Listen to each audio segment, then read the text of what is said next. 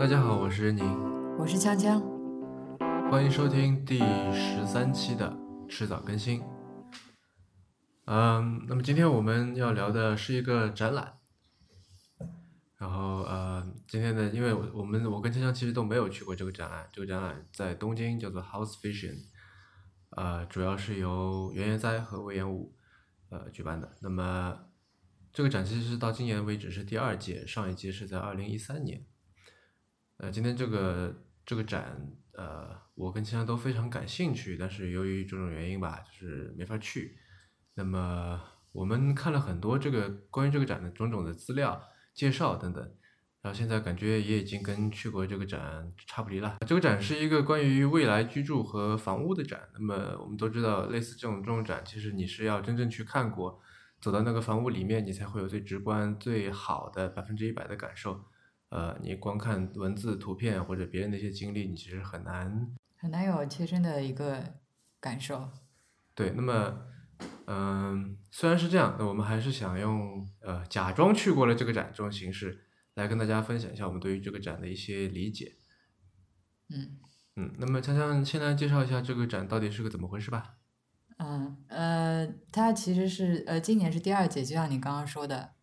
一三年的时候，就是三月份的时候举办了第一届，是呃主要的那个策划人、策展人是那个大名鼎鼎的袁研哉。嗯，相信很多听众朋友应该都已经听说过袁研哉的大名，对吧？呃，如果没有的话，可以简单介绍一下，就是他是呃生活品牌无印良品的目前的主设计师。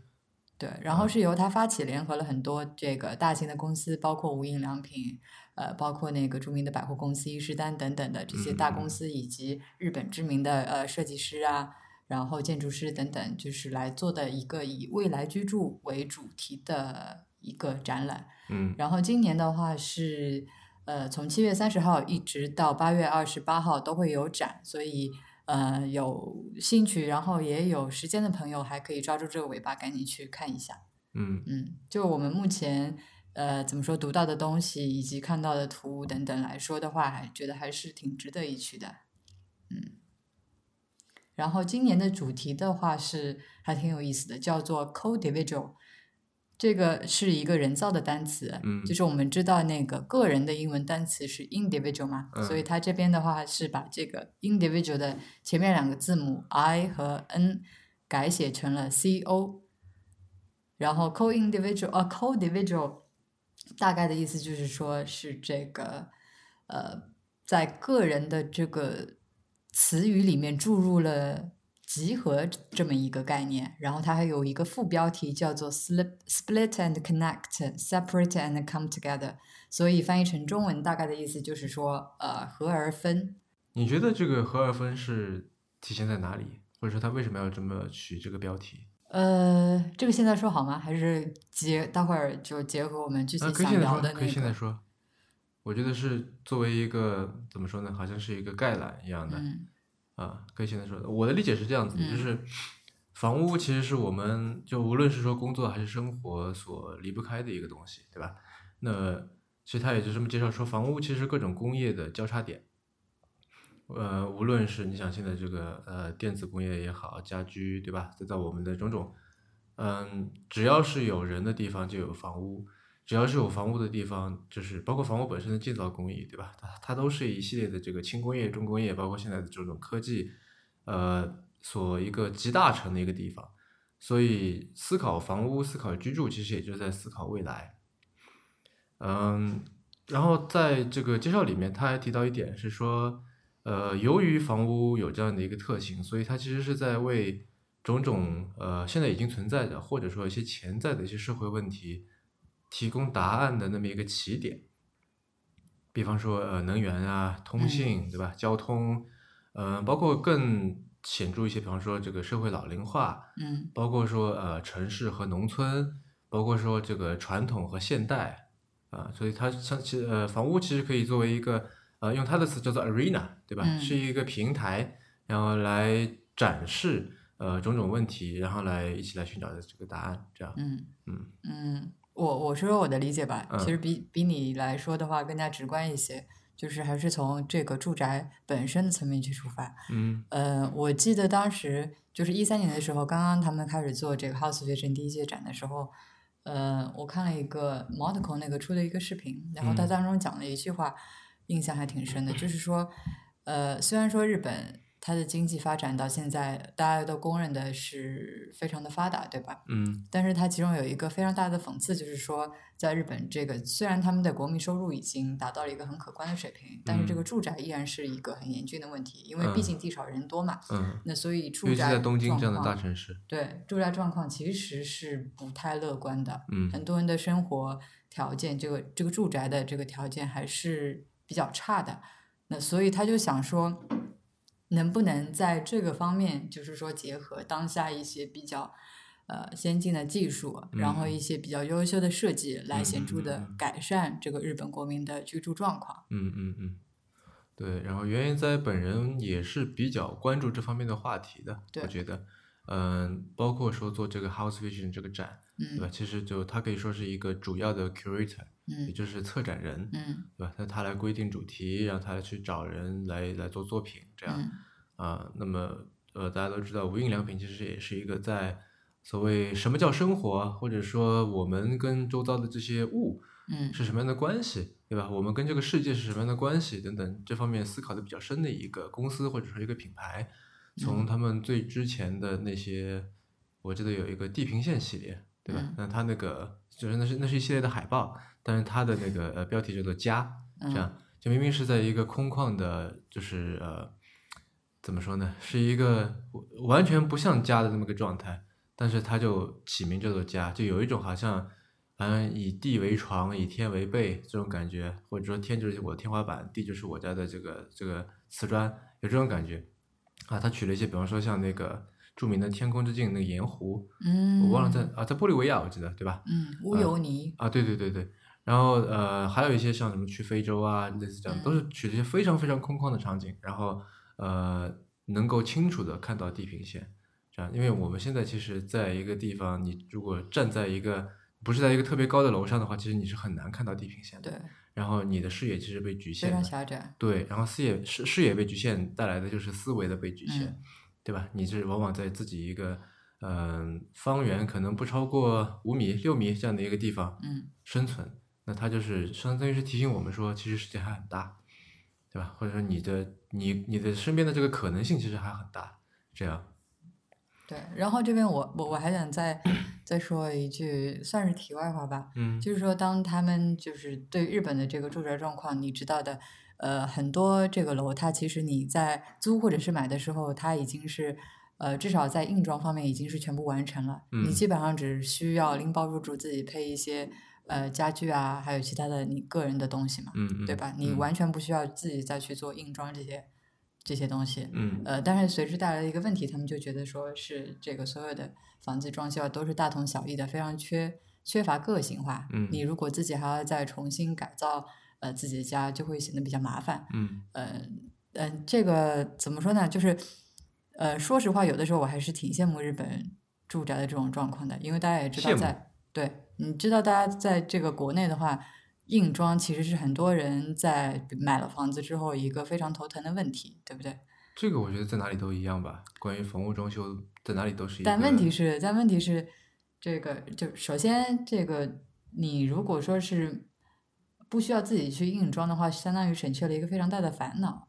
然后嗯另外一方面的话是，呃，国内的这个很多的地产开发商，它的这个房屋质量其实是堪忧的，嗯，就一些比较优秀的开发商除外了。但是其嗯实说实话，那个或者说比较贵的开发商除外。对 各种各样的问题真的是非常的多。嗯嗯，所以呃，且不说硬装吧，嗯就是说房屋质量本身是一个很大的问题。嗯嗯，然后硬装你也知道的，就是说是一个非常耗时、耗力、耗钱的过程，没错，对吧？就因为这个怎么说呢，就是硬装的这个施工团队嗯比较不尽责，或者说是这个对，因为我之前呃带过我们一个办公室的硬装，嗯因为办公室相当于是工装嘛，对，呃，在装修程度上面还没有家装那么繁琐，因为就考虑到东西相对比较少一点。嗯那时候我就觉得非常的麻烦，是除了说我要做设计，或者不是我自己在做设计吧，就是我得参与到里面，对吧？另外还有一个就是你得跟有那么一点像跟施工队在斗智斗斗呃斗斗智斗勇，对对对，这么一个这种感觉，对吧？就是说，嗯，他们一上来就会跟你说说呃，反正房屋装修这个事情，效果图是一是一块，是吧？实际装实际装出来跟效果图肯定是不一样的，呃，这个我当然可以理解，但是他的这个不一样给我感觉是很多很大程度上是他没有用心。比方说效果图，它效果图上面的那个墙上那个开关肯定是正的，对吧？但是呃，我见到过的工装队，他来装的第一次装的时候，没有一个开关是正的，这是我们那个办公室的这个这个实际情况。嗯。然后嗯，然后就是比如说那个呃，效果图里面任何东西都是就日语叫比较 k i l e 嘛，就是整洁而干净，对对吧？但是呃，实际装下来肯定是比如说那个。他在刷墙的时候也没有注意，对吧？比如说到这个你呃涂料溅的到处都是，嗯，然后他也不会主动帮你去弄掉，对吧？就比方说你的那开关上估计就是沾了，周围是沾了一圈那个涂料的，你的那个比如说门啊周围也是沾了一圈涂料的，然后他就他觉得没什么，这不是很正常吗？涂过涂料就是这样子的，但是这这这个东西到底谁来处理呢？那就没有，对吧？因为可能由于是。呃，国内很多施工队，据我所知，它是临时搭起来的一个团队。嗯，就是呃，比方说，如果你要做水电了，第第一步是水电嘛，他要找几个人过来给你做完水电，然后下一步做木工啊，几个木工进来，然后这个木工和水电之间其实是不认识的。嗯，他们也知就完全就就也没有一个说我要为下一个人来负责。嗯，所以工作上的这个 consistency 就会比较差。对，没错。嗯，就如果你是要在每一个环节都找都找到非常靠谱、非常。呃，尽责，并且还能在你的这个预算之内把事情做好的这样的人，其实是很效率很低的，啊，嗯。所以说，所以我刚开始才会说，有的时候就是还挺羡慕这个日本住宅的这种现状的。虽然说它缺乏个性，但是在一些最基本的这种就方面，呃，成本也好，然后这个安全、质量，嗯，对吧？然后是这个整洁等等，嗯，就基本的方面，这个把控还是很过关的，嗯，呃，那。就不像说在这个国内装修的话，就目前而言，很多时候还是一种真的是一种 pain in the ass 的情况。对，没错。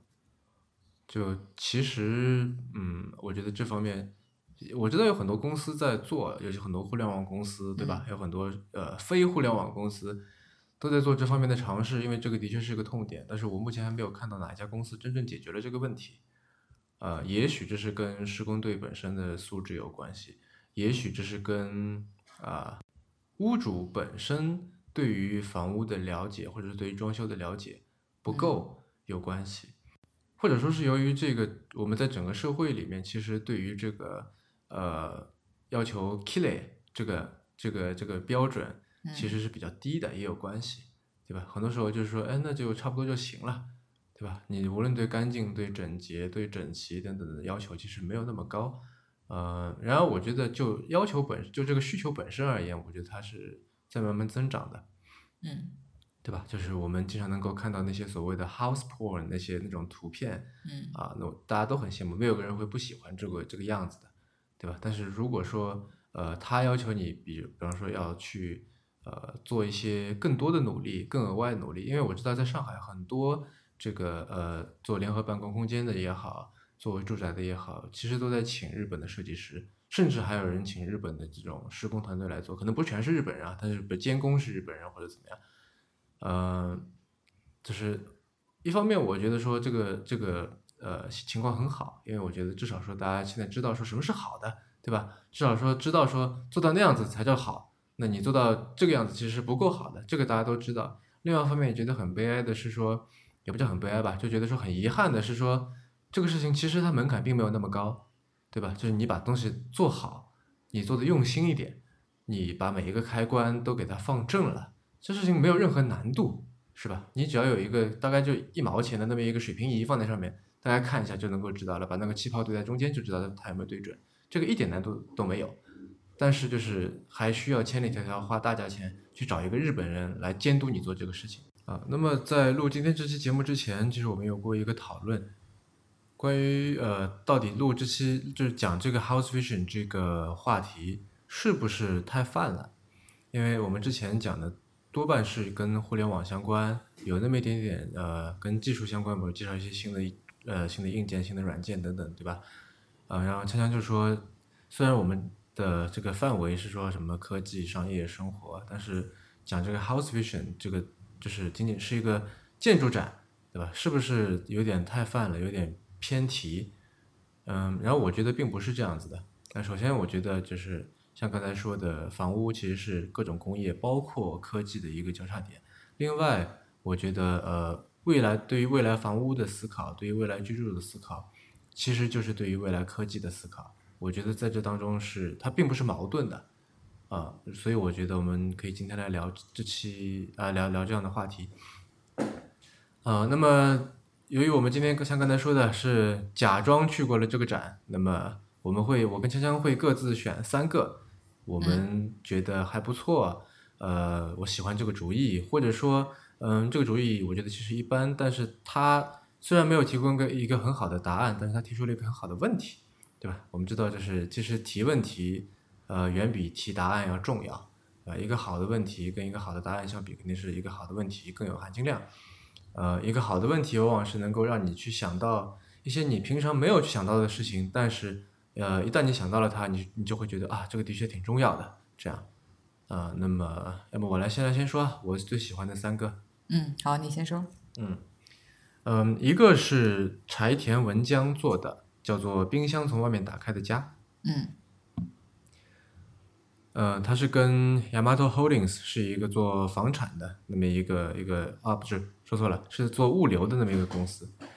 他做了一个什么事情呢？就是说，呃，我们大多数人都呃都见过那种就是信箱，对吧？或者牛奶箱，就是放在外面的，在房屋外面随便什么人都可以打开，都可以放东西进去，都可以取东西出来这种结构。那么它其实是把这个做了进一步的延伸，就是说把这个房子。呃，里面所有的这个跟冰箱有关的，或者跟储藏有关的这个空间，都做成了对外的，或者说对内同时呃对外同时也对内。也就是说，呃，比方说如果有一个快递员帮你送了一盒什么冰的三文鱼过来，然后这个时候如果我们是我们现在的话，他会给你打电话说，哎，你有个冰鲜什么东西，然后你说，哎，你给我放在是吧什么哪一个柜子里面或者怎么样，然后它会慢慢的融化。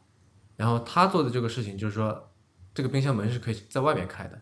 快递员可以直接把那个三文鱼就直接放在你冰箱里面就走了，对吧？你不用自己去拆包裹，你不用怎么样，就是说，呃，如果说我现在随便想啊，你订了一个什么那种 monthly subscription，然后就比如说每个月给我送五百克金金枪鱼过来，然后就你你的冰箱里面会时不时的自己出现 这个三文鱼或者冰枪鱼或者啊或者一些别的东西，这样就是你很难去就它对你生活的打扰没有那么大了。对吧？它是一种比较怎么说呢？用这个用户体验上面的属于叫比较沉入式的一种体验，啊。然后这个主意其实呃不算新，像我刚才说的这个信箱啊、牛奶箱，其实都是跟它道理差不多，对吧？可能它不能从从房子内部打开，但是其实呃他们在做的事情呃或者说起的功能，其实跟这个没有两样。但是我想说的是，这个让我想到了一个关于隐私的划分的问题，或者说。公共空间和私有空间的划分的问题。嗯。啊，因为本来我们的冰箱其实是一个非常之私人的地方，对吧？我们就可以看到说。那不一定哦。就是我的意思是，呃，我忘了是哪些电影里面，至少我看到不止一部，他是把一些他想藏的东西是藏在冰箱里面的。嗯。对吧？这倒是。对，就是冰箱是一个非常隐秘的地方，是一个呃。大多数人除除了主人之外，很少人会去涉及到的地方。比如你家来了个客人，是吧？向你要个什么饮料，如果你跟他说啊，你自己去冰箱拿，那说明你跟他已经非常熟了，对吧？然后冰箱里面有什么东西，就是这些对于外人来说都是不知道的。那在如果你使用了这个服务，或者说以后你的未来的家采用了这样的形式的话，那其实你是把这个最隐秘的空间之一的这么一个地方。给半公开化了，因为呃，快递员也好，你虽然可以加锁或者怎么样，但是你快递员，因为他给你送东西，他肯定肯定得打开这个冰箱，对吧？所以他肯定能够知道里面有什么，知道你们家今天吃了什么，对吧？知道你们冰箱除了他送的东西之外，还你自己还买了什么？这个在我们现在觉得，虽然说它隐秘，但是未必是隐私，对吧？你可能不会在意说你别人家别人知道你家冰箱里面放了几个苹果、几个橘子或者什么饮料什么的。但是我觉得在未来会不会成为是一个呃偏隐私的那种信息呢？你是说，就我今天、明天就吃了些什么，冰箱里有哪些食物这些？是啊。嗯，我觉得可能会。啊嗯。就比方说，呃，就今天我才刚刚读到，就是你发给我的一篇文章，有一个人他实验了一个月。两个月，两个月，对，就对，就是吃那个 Soylent 嘛，Soylent 就这边解释一下，是旧金山那边有一家创业公司做的一种，呃，算是代餐粉吧，嗯，就是一包像有点像是蛋白粉，但又不不是蛋白粉的这个冲剂，然后你拿温水冲泡一下，就呃喝下去，完全可以替代这个正常我们吃的这个呃，就一餐。嗯，国内也有一个做差不多事情的，叫做弱饭。呃，弱饭，它不是弱物，嗯。嗯，就是，反正就是类似，好像你每天都是在吃粉，吃糊糊。对对对，然后，然后就是那个人，他连续吃了两个月，就是说在两个月的时间当中，他没有吃正餐，就只吃那个，我记得好像还额外补充了一些水果吧，但其他的，对对对，其他的这个饭啊，什么蔬菜、肉类等等都没有吃。然后呢，就很有意思的是，他在实验的这两个月过程当中，嗯。周围人的反应都非常的有意思，嗯，然后很大一部分的反应都是那种鄙夷式的，或者说是否定式的，就觉得说，哎，你怎么这么奇怪啊，是吧？就连吃好像这种享受都已经放弃放弃掉了，就就就觉得说你是不是变态啊，或者说是有抑郁症啊，什么的。所以我觉得就是。呃，如果说你现在有一个人的冰箱，然后比如说快递员你打开了一看，是吧？发现冰箱里面什么都没有，只有整整的这个一盒又一盒的这个呃蛋白粉也好，或者 Soylent 也好，或者其他的这种呃代餐饮料什么膳食补充剂，呃，我觉得很多人可能大多数的人都会对这户人家的人带有一种偏见，就觉得不太正常吧？嗯，的确会是一个情景，但是。呃，我想说的是，就是由于，嗯，我们有往往在人前会要呈现出一种就是我们想要成为的人那种状态，对吧？然而，呃，能够揭真正揭示我们的，就是我们是什么样的人呢？往往是一些我们不太想要呈现在公共空间里面的事情。比方说，呃，我不愿意别人看到我的书架，就看到我的书架，因为我我家里面有好多书架吧，但。我不是很愿意说，如果有个人，虽然我把它放在一个客厅里面，但是我不太愿意有人过来说，哎，这一仔仔细细的看，说，哎，你看过这本书，你看过那本书，对吧？我会觉得有一种好像是，这是我的一种怎么说呢，知识或者智力上的隐私，这样，包括说，那可能大多数人吧，就不会愿意人家去仔细的看你的衣柜，对吧？虽然这个好像也不是什么隐私类似的东西，因为这些衣服本来你就是穿在外面的，对吧？哪怕不是内衣吧。就是，但是你也不想说啊，原来这个人就就有这么二十七件衣服，然后分别是什么这样，对吧？就感觉好像被人被人这个查了个底垫儿那种呃这种感觉。那我觉得冰箱其实也是一样的，嗯，对吧？你吃的什么？你家是不是啊？冰箱里面塞满了过期的东西，是吧？然后里面有些什么东西，就这种，我觉得呃，虽然我现在一时半会想不出到底是因为什么样的深层原因，嗯，我不愿意让别人知道我的这个书架、衣柜甚至冰箱里面是什么。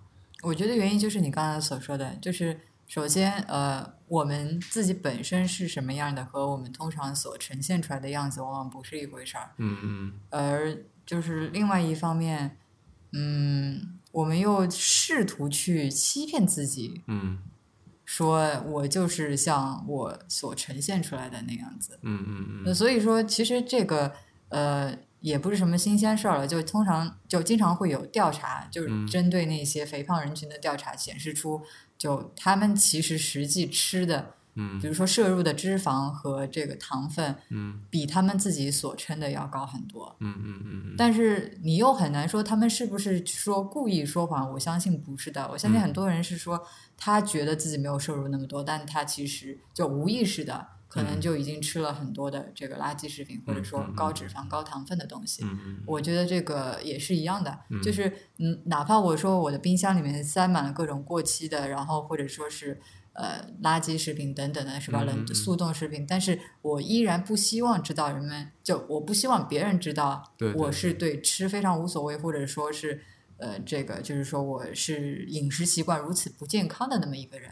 对啊，可能你上一条朋友圈里面发的是什么法国大餐，对吧？对对对。那边就是什么叫什么呃啊叫什么来着？Phone eats first，对吧？你在吃之前先用这个呃手机拍个照传上去，然后就说啊这个人怎么餐餐都吃的那么精致，对吧？吃的那么好看。啊，吃的那那么那么讲究，嗯，啊，结果发现你的这个冰箱里面全是一些就是在腐烂的水果啊，什么就是过期了一百天的各种东西，这样，是吧？嗯，也许冰箱里面那个才是真正的你，但是，那谁知道呢，对吧？嗯，嗯，至少说那是一个你不想让别人去呃窥视到的一个领域，嗯，啊，所以如果说这个所谓的冰箱从外面打开的家长田文江的这个作品如果普及开来的话，那我觉得可能。冰箱会成为下一个隐私的战场吧？嗯，就好像，哎，我忘了是哪一部电影里面说了，就是说你只要去翻一下一个人的垃圾桶，就差不多可以知道。呃，堕落天使，王家卫的，是李嘉欣说的那句话。所以以后你是吧？全身呃，这个完整的是说，让我想想看，就说你只要去翻一下一个人的垃圾桶，就可以知道他到底是一个什么样的人。嗯，这样。所以很多狗仔队都在做这样的事情啊。所以你你以后的话，就是你只要路过一个人的家，然后去看一下他的冰箱，就不能说全部知道他，呃，就知道他就完整是怎么样一个人，但可能至少能知道一部分吧，对吧？嗯嗯嗯嗯嗯。其实你刚刚讲到，就是说通过这个透过这个冰箱来看到这个说呃隐私的问题，就是说个人以及公共空间的这个问题。嗯，让我想到就是我想讲的，其中有一个像呃，就是有一个这个建筑是叫做呃租赁住宅大厦，嗯，是那个大东建托和藤本壮介一起合作的一个项目。嗯啊，我知道那个，我看到了。对对对，嗯。呃，大东建通的话，我简单介绍一下，是日本的一个做那个租赁住宅的一家大公司。嗯嗯，然后藤本介壮介的话，日是日本本土一名非常著名的这个建筑设计师。嗯嗯，然后他所提出的一个理念，我觉得还蛮有意思的，就是说现在大多数的这个租赁住宅，就是那种 rental building，对吧？嗯嗯，它基本上所秉持的理念就是说，我要把这个。公共的空间最小化，那这样子的话，其实分摊到每一个住客的呃头上的这个私有空间，其实是被最大化了，嗯嗯，对吧？那所以我每次都是好像说到一个什么一个房子，对吧？然后说有多少平米，然后然后在里面一算，说哎公摊面积有多少，对对对对，对吧？然后你就会说啊这么多都是公摊面积，对吧？就好像公摊面积就不是你的，你就没法用这样子的。对，说实用面积是多少，你一般会去考虑这些。对，嗯。所以说，呃，其实你可以看到我们现在的这些 rental building，它的公摊面，呃，不是它的这个公共的使用空间，基本上就是一些过道，对吧？嗯。然后是电梯。对。然后可能是进门的一个呃大厅，一个大堂。对。基本上就是这一些。除此之外的话，就是每一个住客他自己的这个私有空间了。对。然后他所提出来的理念就是说，我要把它反过来。嗯。我要把公共空间最大化，把私有空间最小化。嗯嗯嗯。所以他做的就是说。呃，那我把很多原本属于私人住宅当中的一些空间，比如厨房，嗯，比如这个书房，还有客厅嗯等等的，或有可能有的家庭还有专门的这个娱乐室等等，就把这些空间拿出来作为公共空间。嗯，那既然我作为公共空间的话，就比方说我这整一层的住客都享有一个。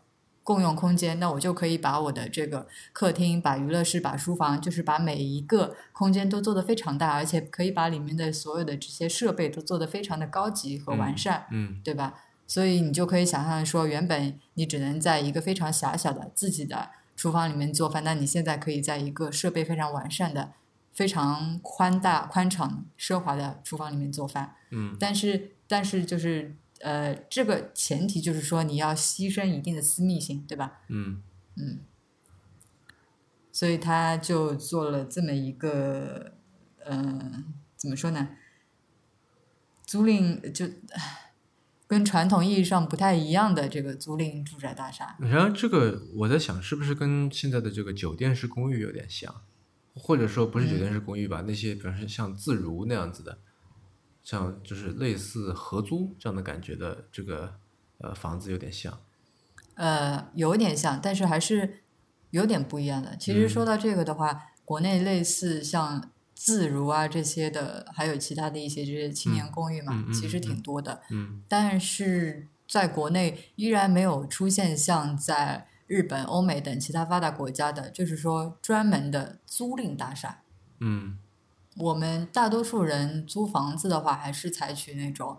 呃，无现在无非两种渠道嘛，一种就是租这个私人自有的房屋，还有一个的话就是租这些自如之类的，就公寓嘛，像青年公寓一样的房子。嗯。但是专门的租赁大厦还是没有出现。嗯。因为租赁大厦，呃，怎么说呢？无论是跟私有的住宅，还是说跟自如相比的话，它的专业性，然后便捷性，对吧？包括它设施的这个质量、整洁等等，还有它的里面的保洁服务，就是。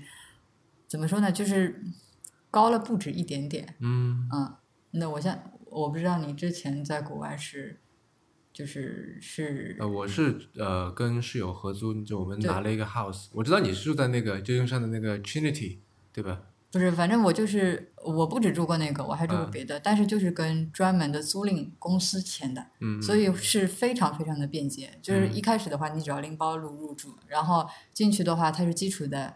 这个设施都会有，嗯，就是比如说厨房的话，什么烤箱这些完全都是有的，对吧？冰箱那不就是那个精装式的酒店式公寓吗？呃，可以这么说，嗯，可以这么说，嗯，但是我觉得国内的酒店式公寓和国外的这个租赁大厦还是差了挺远的。嗯嗯，呃，关于你刚才说的那个什么 rental tower 那个，我也看过，嗯，那他给我最大的印象。倒不是啊，就除了他这个理念之外，因为这个理念，我觉得像，就像刚才那个冰箱从外面打开的家那个，其实它并不特别新鲜，并没有说哇这是什么这种感觉。但一个是它的形式让我觉得很吸引人，因为它是一个特别高低错落的这么一个建筑，嗯，对吧？然后每个人的私人空间像你说的那样，其实被压缩到最小化。对，基本上我记得是只有一个卫生间和一个浴室啊卧卧室，对吧？对。嗯，然后除此之外都是属于公共空间的。那我一方面是在想，因为我也住过类似的地方，我会想说，其实这种空间对于人的个性压抑其实比较大的。你是说，比如说我就是喜欢在做饭的时候放摇滚乐，放的震天响，当然在这种共共享的空间。里面就无法实现，是吧？对，或者说我想要在我书房里面挂一幅画，我随便说啊，对吧？对。那这是大家的空间，你不能去动它，嗯，对吧？我看那客厅里的沙发，我觉得很不爽，我想把它换掉，那也不行，嗯，是吧？这对于公共空间，我不知道如果他要改的话是怎么改？难道还要大家集资来投票或者怎么样吗？那显然是非常非常麻烦的事情，啊！但是另一方面，我也觉得，嗯，尤其对于单身的人而言，我觉得这是一个非常好的一个解决方法。然后它在这个就那个 rental tower，它之所以叫 tower，是因为它是一个特别特别高的建筑。对。呃，我没记错的话，应该是所有展览里面最高的一个建筑。嗯。嗯，它的外观非常的未来风，呃，就是是那种高低错落的那么一个，可能空间利利用率不是那么大，但是外观看上去非常怎么说呢？非常有设计感吧。我只能用这么一个模糊的词来来呃做的一个建筑。对，就是有棱有角，然后让。让人感觉非常的非常的整齐，然后非常干净，非常 k i l l y 对吧？嗯。那我想说的是，就是说在这里面，就是有那么一个小小的矛盾，就是说，你看这个建筑的外形或者是建筑的这个形式，嗯，它是特别的有个性的，但是它的内容住在里面的人，他的个性其实是被极大压抑的，就是你的个性是被关在你的房间里面的，对吧？所以你觉得是什么？就是。呃，就我我同意，一个人的个性肯定会体现在他的这个居住空间上面，是吧？他的这个装饰，呃，就是家里的各种摆饰、个人物品一样等等。但是你觉得，就是对于比如说这种空间上的个性展示的，怎么说呢？限制也会反作用于他本人的这个个性上面吗？我觉得有可能的。嗯嗯，除了这个之外，但是啊，我刚才说的是那种比较。坏的情况，或者说比较普遍的情况，但是另外有一种可能性是说，呃，由于有了这么多这么多的公共空间，然后你需要跟大家一起来协调，你需要跟大家一起来讨论，我们来怎么来布置这个空间，啊，呃，我随便说一个例子，比方说房东规定说啊，给你们，比方说十万块钱，是吧？你们随便来装修，我就相当于你们吃饭我来买单，这样，你们把这个装修方案拿出来，是吧？然后这个找好报价商，反正。回头我给你报销这个装装修费用，比如十万块钱我给你报销，超过了就就算了。那在这个时候，岂不是一个是一个很有意思的现象嘛，对吧？你可能要去跟几个完全不认识的人一起来做协调，呃，一起来商量，一起来就是做一个折中的事情，说你喜欢这个，但他喜欢那个，那那怎么办，对吧？如果有矛盾了怎么办？如果说呃你喜欢比较相对奢华一点的东西，或者说贵一点的东西，他觉得说这完全没有那么必要买买那么贵的东西，对吧？这时候该怎么办？啊，我觉得这是可能是一个蛮有趣的现象。然后呃，因为我们现在知道，很多时候我们跟邻居，我们跟呃旁边住的人，甚至跟我们整个社区里面的人，其实没有很多的交集，尤其是年轻人。嗯。呃，我觉得通过这个方向，说不定你会交到很多的朋友，对吧？甚至说，那我们可以以这个呃。偏好或者说你这个审美，我们来决定说啊，我们要入住这家。我看他们客厅装的那么好，他们肯定是一群很有意思的人，对吧？如果你是那个后加入的人的话，你会这样。或者说，由于这个我们现在大多数在网上看到看到那些什么求租、求室友、求合租那些帖子，大多数都是呃从经济、从地段出发的，对吧？很少有说呃我希望有一个如此审美的这样的室友。但如果说是在那个情况下面，就是地段的也差不多，呃，然后经济上面就是会。比方说，有人会来提供一定程度的给你买单，在这个时候，审美就变得非常重要了，嗯，对吧？我觉得是不是说是一个大家交流个性，大家这个互换对于这个什么说社会或者对于事物的意见的那么一个契机啊？我觉得就这个房子，也许如果真的造出来了，在未来可能会有这样的功用。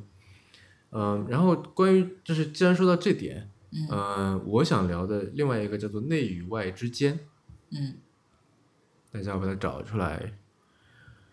是那个呈放射状的啊，对对对对，嗯，呃，内湾之间是一个叫 Total 呃 YKKAP 的那么一个公司，跟建筑师五十岚纯以及家具设计师藤森泰斯共同提出的那么一个方案，嗯，它的全名叫做内与外之间，然后 Slash 呃家具与房间之间。嗯，什么叫内与外之间呢？就是五十岚纯他放弃了，我现在读一下这个简介哈，嗯，他放弃了将窗单纯视为墙壁开口的认识，换以假设赋予其新的功能，因此尝试深入解读空间的可能性。藤森泰斯也一改一直以来将家具视为与房间相隔离的道具这种思考方法，探索同时营造出空间与功能的家具的新的存在形式，最终。窗衍生为具有纵深的开口，在内与外之间形成从未有过的奇妙空间，其中同时孕生出功能与空间的家具彼此配合设置。落成的展示间从关键的房间向开口延伸出具有一定厚度的窗，呃，呈放射性装置，期间形成承担休休憩、洗浴、凝神、用餐等各个独立功能的空间。如何定义这个空间呢？此空间将标志着全新建筑语汇的诞生。啊，这段我猜它是从日语翻译过来的，所以还是有点佶屈聱牙，嗯，不是特别通顺。那我大概解释一下，就是说，嗯，如果你把这个建筑看成是人的一个手的话，嗯，它有一个进去的有个大厅或者客厅，就是你的手掌部分，嗯，然后其他的像他说的这个什么休憩、洗浴、凝神、用餐等这独立的空间呢，都像手指一样放射开去的。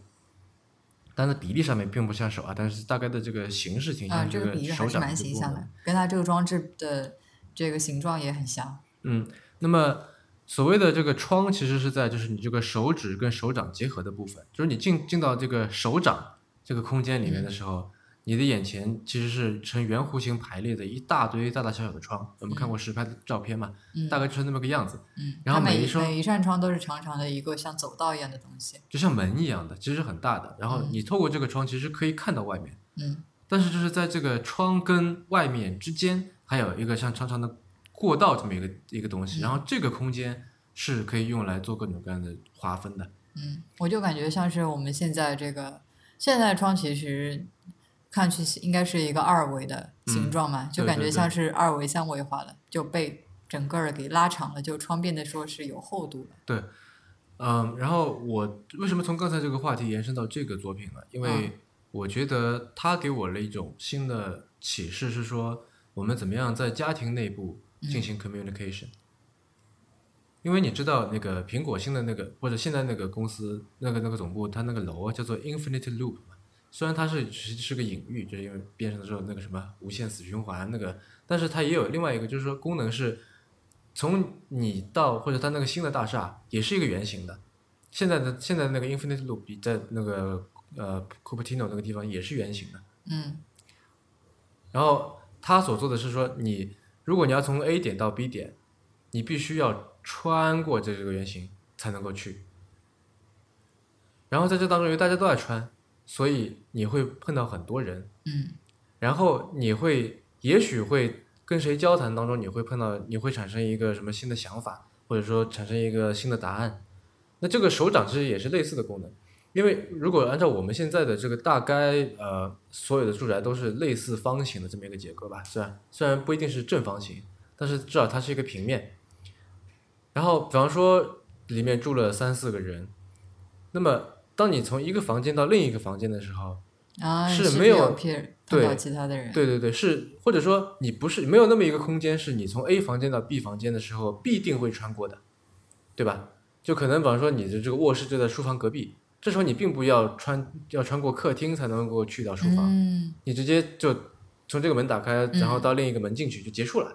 然后在客厅看电视的那个人完全不知道你变了房间，也没有看到你，对吧？你俩可能就很就比如说一两个小时之间从来没有碰面。嗯但如果是在这个呃手掌型的那么一个结构里面，你要换房间的时候，你肯定会经过客厅，对吧？因为这两个房间像我们的手指一样，它没有没有哪一个房间，没有哪两个房间是互相连接的。嗯，所以这个手掌就承担着一个枢纽的功能。对，也是嗯承担着一个就是呃所谓的交流中心的功能，我觉得，嗯或者说交流促进器这么一个功能。嗯我觉得这个在我们现在的这个家庭当中其实是蛮重要的，因为呃，现在可能中国老龄化社会也比较呃，也也开始呈现出一种苗头出来，嗯所以然后我们与父母之间的这个对话或者说沟通其实没有那么顺畅，对吧？因为毕竟有这个代际的这个这个差别在，有的时候你可能很难去呃主动去找他聊一个什么事情。对吧？很多的时候沟通，或者说，如果说不是说呃孩子和父母，那可能不是孩子和祖父母那那一辈之间，其实你没有就很少会有一种情况说你主动去找外婆聊个天，对吧？很多时候是在你们在所谓家里面的公共空间的时候，啊、碰到了，然后他说，哎，你今天去干嘛呀？对吧？然后说哎你在看什么电视，类似这样的一个一种对话，我觉得在这种结构里面，这种对话将会被最大化。嗯。可是，嗯，有我有一个问题啊，就是在这样子结构的一个房间下的话，嗯，会不会就是对于其他人这个打扰也会相对的比较多？就比如说这个中间的客厅，我正在客厅里面做一件什么事情，对吧？嗯或者说这个客厅同时也承担着书房的功能，嗯那我正在那边工作，那由于其他人他要换房间的时候必须经过客厅，那同时是不是就是经常有人进出的话，会对我产生很多的干扰？呃、我觉得倒未必啊，因为就是你如果你要非要在客厅里面看书的话，那我觉得可能会，但是我觉得这是你的错啊，就是那你为什么不挑一个房间呢？就在客厅，既然它是这么设计的话，那这客厅显然就是作为一个交通枢纽，嗯就是作为一个像老比那么一个角色，嗯对吧？那老比里面肯定是吵的，你非要在吵的或者说不那么安静的一个地方看书，那这是你自己就自找的嘛，嗯对吧？嗯，也是，而且另外是因为它是个家嘛，所以它并不会就真的说像广场一样熙熙攘攘的，对吧？真的是人进人出，那可能就只是偶尔的人家出来干嘛一下，那我觉得也不会造成特别大的干扰吧，嗯。是不是？嗯。嗯啊，但是就是我想说的是他，呃，就是相当于逼着大家去面对面，逼着大家去呃跟对方去发生关系，我觉得这个还是呃很有意思的一个设计，虽然他没有提啊，但是我觉得他应该是至少是有这方面的考量的。呃所以说回到它这个窗的呃另类设计上面，嗯。就你知不知道这个设计师为什么他要把窗做那么一个改改造？因为我觉得，呃，我们不是经常说嘛，说眼睛是心灵的窗户，嗯对吧？为什么是这样的比方？是因为你从眼神当中可以看出他内心的活动，嗯或者说，呃，它其实是一个可以窥视的、可以连接内外的那么一个一个存在，对吧？那我觉得他之所以要用窗这个这个意象，或者说这个 metaphor，因为它其实就是个门嘛，对吧？我想说的是，就是它让你知道，嗯，首先是连接了这个客厅与其他空间，对吧？第二是说，它连接了，因为它并没有说，因为在那个手指的手指的末端，它也是一个床，所以你还是可以在客厅里面看到外面。它并没有完全阻隔掉这个窗的这个概念，如因为你如果说把那个房间封起来了，那它就是一个门，对吧？就是一个从 A 房从这个手掌手掌房间到手指房间的这么一个门。但由于没有，所以它还是有就是这个沟通内外这么一个功能，你可以从这个房间看出去，看到外面是在下雨还是出太阳，看到外面是白天还是晚上，是春天还是秋天，对吧？看到外面发生了什么事情。但是在这个看的过程当中，你的视线是首先是穿过那个手指的这个手指部分，然后再到指尖嘛，所以就是相当于是它是你房子的一个延伸，同时也是你视线的一个延伸，所以我觉得它是用了窗这个概念，而没有说我是个门这样。嗯嗯嗯。然后另外是也是有那么一点，因为它那个不跟我们的门一样是就是是一个到地的那么一个空间，对吧？它其实是一个。跟窗子一样是有一定高度的，就在那个手掌房间里面，它是一个手掌通往手指的这个所谓的窗，其实是离地有一定高度的。它不像我的门这样，就是是。所以你进入这个，你进入这每一个窗里面的话，是能够正正常的直立行走的吗？可以，但就是说，在它的怎么说呢？它的门槛是很高的。嗯，我这么说不知道大家能不能听懂。那门槛是很高的话，也就是你进去的话，在这个窗里面层高是比较低的喽。没有，因为它是独立的，它每一个都是相对独立的，它并不是说有，因为它是一个 house，它不是一个 apartment，嗯，所以它每一个哦，我明白你意思，嗯，所以它外面是可高可低的嘛，它只不过有这么一个有一个有一个小通道是相互连接的这样，嗯啊，但是感觉这个建筑它从空间。利用率上面不是很高啊。啊，对，没错，对吧？因为它是每个手指之间的这个地方都空着。嗯，但是从外从外形来看，我觉得还是一个蛮漂亮的一个一个建筑。嗯，但是我觉得好像不是特别符合日本的国情。嗯，不太符合东京的情况吧，在其他地方还是相对还是可以的。啊，那然后再从这个内与外，我们来可以来说说，就是我说的我我想说的另外一个最后一个项目是吉野山之家。为什么它也是跟内与外有关呢？因为呃，这个项目是呃长谷长谷川豪跟 Airbnb 下面的一个叫 Samara Studio 一起做的。然后它这个项目其实最后是要被搬到奈良去的，现在在东京展出嘛，然后展完以后会被原样给送到奈良县，这样是在当地哪一个地方来着？我给忘了。然后这这这整个东西它其实是当地的一个社区中心。以及兼了一个就是作为 Airbnb 住处那么一个一个功能。如果你是一个外地人或者你是一个外国人，是吧？然后你进到这个房，因为它一楼是社区中心，呃，然后比方说有些大爷大妈在里面，是吧？如果在中国的话，不是打麻将打牌，对吧？哈，有小孩在乘凉，然后大家在聊天，对吧？然后这个，然后你沿着楼梯走上二楼，那个是才是你住的地方。然后由于有这么一个设计，所以这个。在这个 local 的层面上面，这个内与外其实是也是被打通了，对吧？就是你先要到那个里面，然后你会先跟当地人发生关系，先会哎，你大家就跟你打招呼说，哎，又又来了个谁，是吧？你从哪来的呀？是吧？然后你你来干嘛？是吧？你也可以问他们说，哎你们有什么好吃的吗？有什么好玩的？有什么推荐？对吧？嗯。然后你才会到上面，才是就到二楼才是你的私人空间，嗯，对吧？那这也是一个内与外，然后公共和私人的一个混杂，一个 fusion。我觉得还挺有意思的。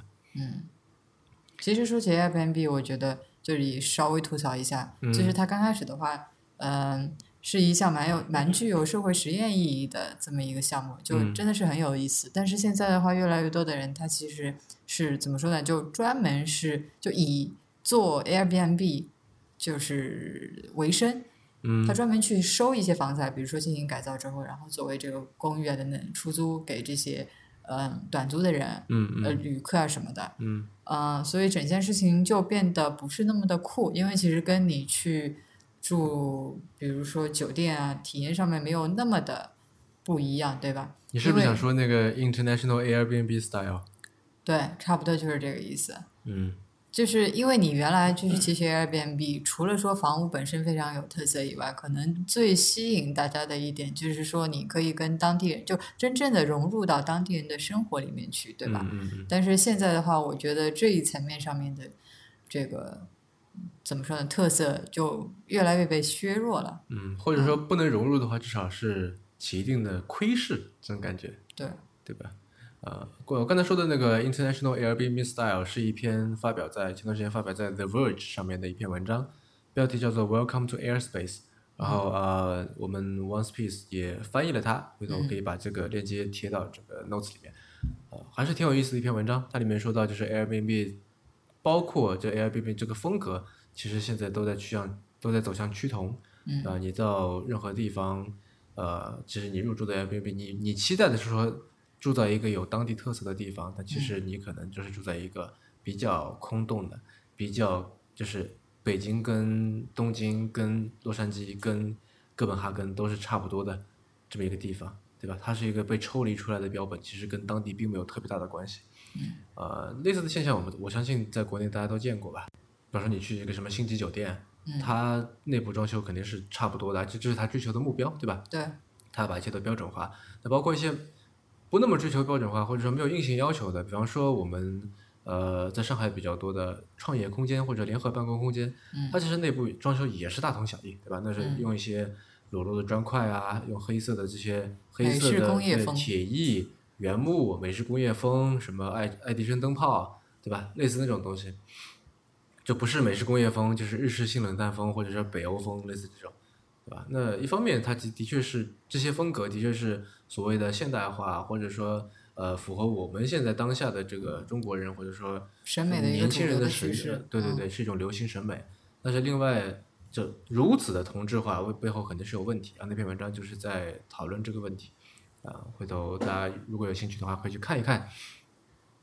呃，那么我想稍微读一下这个吉野山之家的简介，就是官方给大家提供的这个中文版的简介啊。嗯。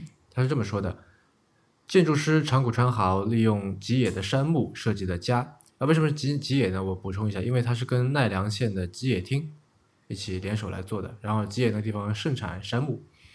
所以它叫吉野山之家。好，他利用这个基野的山木设计的家，使社区成为主角，希望由此与地域之间建立新的关系。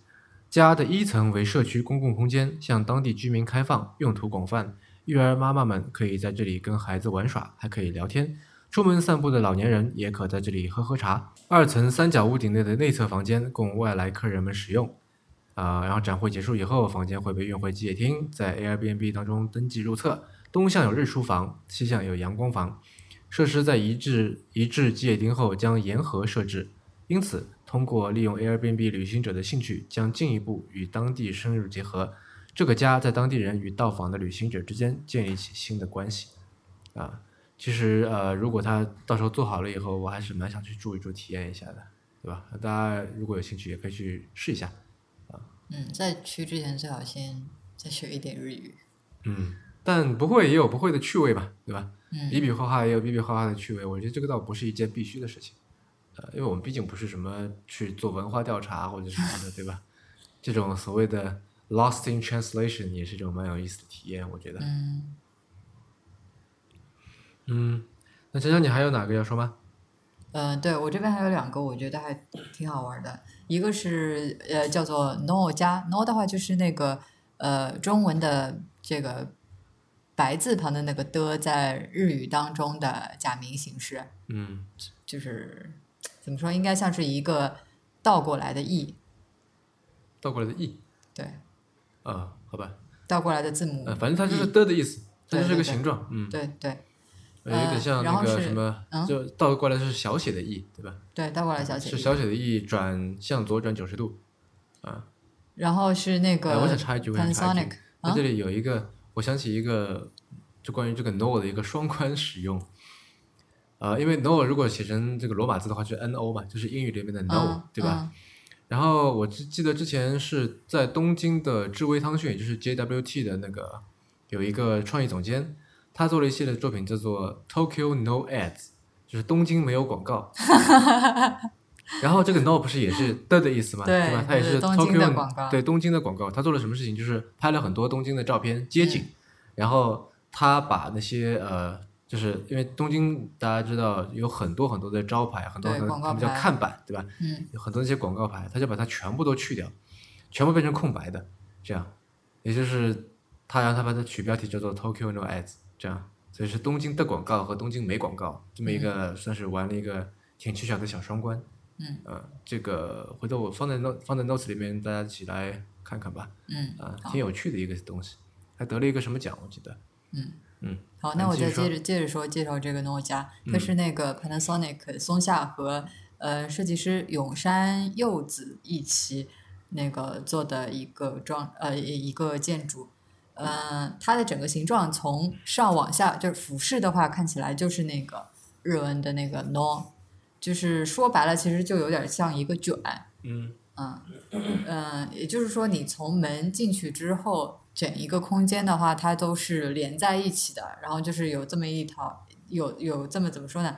就是你进去之后，里面就只有一个空间，嗯就是呃厨房、餐厅，然后卫生间、这个卧室，其实实际上的话是全部连在一起的。然后卧室和卫生间的话是在最中间，卧室在二楼，然后一楼的话是这个卫生间。嗯嗯，然后这个卧室外面的一方是一座沙发吧，嗯。仅且把它看作那个客厅，然后另外一头的话是这个厨房，嗯。嗯，还有另外一头的话是那个写字桌，嗯。啊、然后这个装置里面最有意思的地方在于说，它就像你刚刚介绍那个内与外嗯。是有很多很多的床，对吧？嗯。它这里是没有床，啊。它这里是这整一个家的这个四壁的话，全部都是由曲面的屏幕来组成的。嗯就是这个家没有没有墙也没有窗，它只有所有的都是屏幕。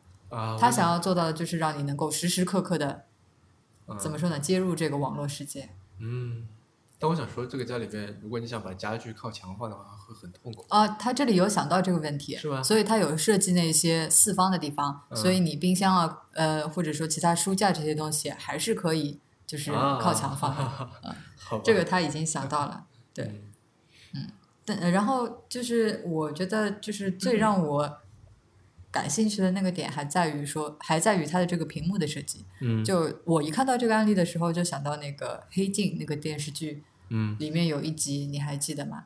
就是呃，我记得那一集的名字叫做《Fifth Million Merits》，一千五百万的价值。嗯里面当中的那个男主人公是一个黑人同学，啊，然后住在一个个第一季的第一四方的集嘛，是不是？第二集。啊，第二集。对啊他住在一个四四方方的，然后全部都是由屏幕组成的这么一个房间里面。对对对。然后每天的事情就是骑那个单车，嗯，嗯来给好像给他们的这个社会提供能源什么的。嗯嗯嗯啊嗯嗯，怎么说呢？就是我我当时看到这个满墙都是屏幕都没有窗户的这么一个住宅的时候，其实心里面还是挺抵触的。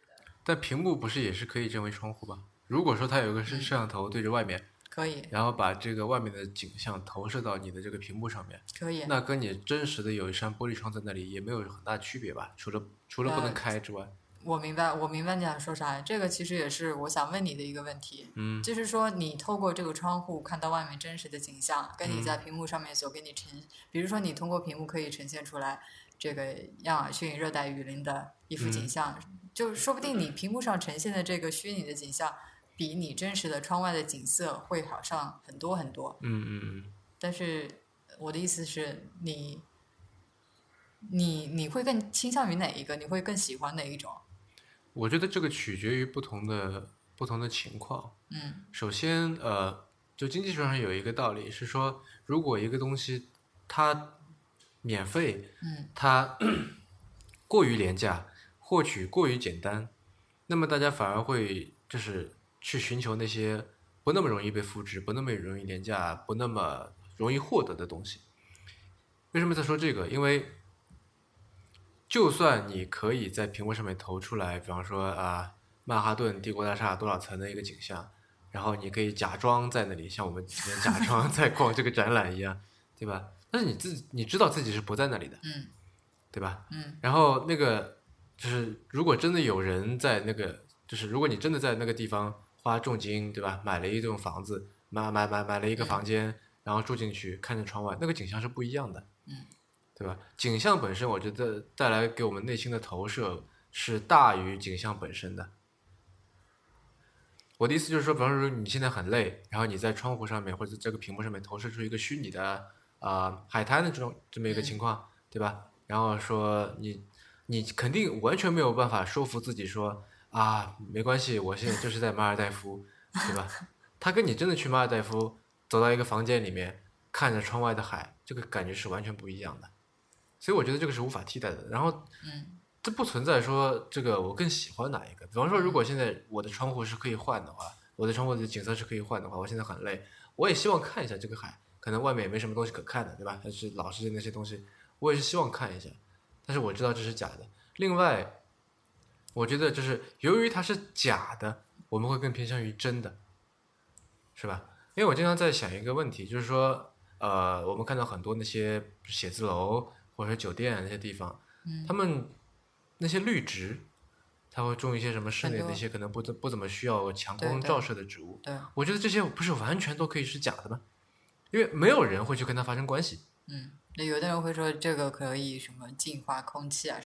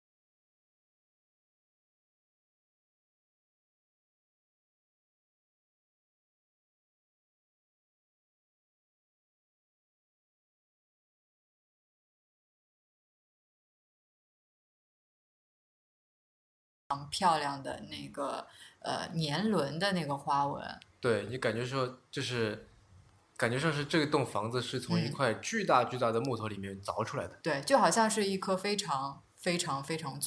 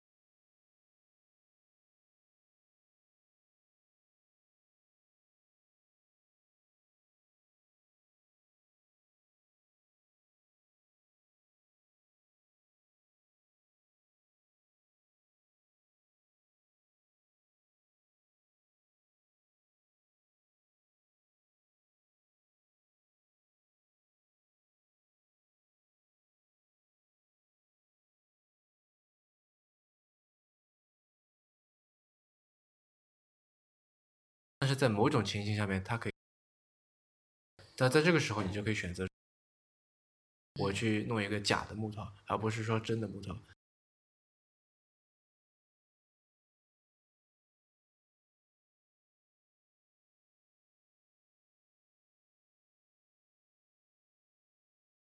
对吧？它可以是木纹，